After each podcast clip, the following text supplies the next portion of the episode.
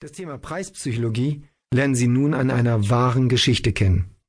Es ist eine sehr persönliche Geschichte und mir ist die Vorbemerkung wichtig, dass Sie kein falsches Bild von mir bekommen. Folgendes hat sich zugetragen. Meine Frau meinte eines Tages, wir brauchen neue Wohnzimmermöbel. Das heißt Sofa, Sessel, Tisch, Schrank und so weiter. Ich meinte das nicht. Ich war der Meinung, dass die Möbel, die wir haben, noch in Ordnung wären. Meine Frau allerdings hatte sich dies in den Kopf gesetzt und es war somit beschlossene Sache. An einem kalten und regnerischen Samstagmorgen im November machten wir uns dann auf dem Weg in die nächstgelegene Stadt. Dort hatte meine Frau bei einem Möbeldesign-Geschäft schon einmal eine Vorauswahl getroffen, als sie allein unterwegs war. An diesem Samstag war es nun an mir mitzukommen.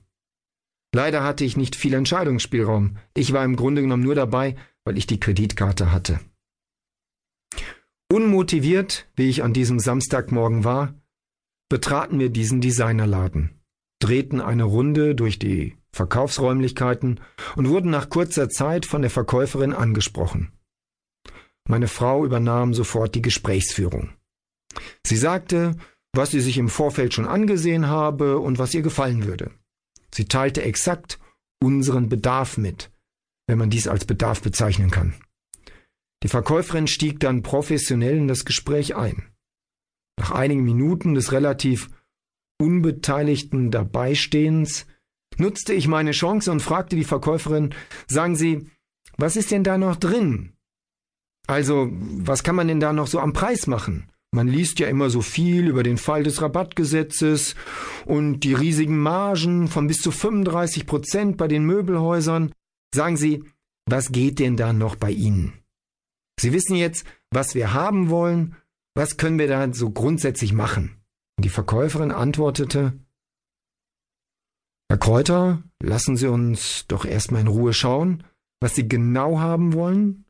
Dann werden wir auch ganz sicher einen entsprechenden Preis finden, der für Sie in Ordnung ist und mit dem wir noch leben können. Ist das für Sie in Ordnung? An dieser Stelle gab es auf meiner innerlichen Skala für gute Verkäufer ein Plus.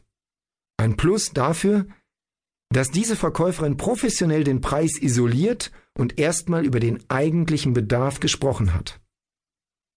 In diesem Moment habe ich gedacht, das wird ein spannender Einkauf. Hier habe ich eine ebenbürtige Verhandlungspartnerin. Schauen wir mal, was noch kommt. Ich stimmte ihrem Vorschlag, dass wir erstmal nach den Möbeln schauen, zu.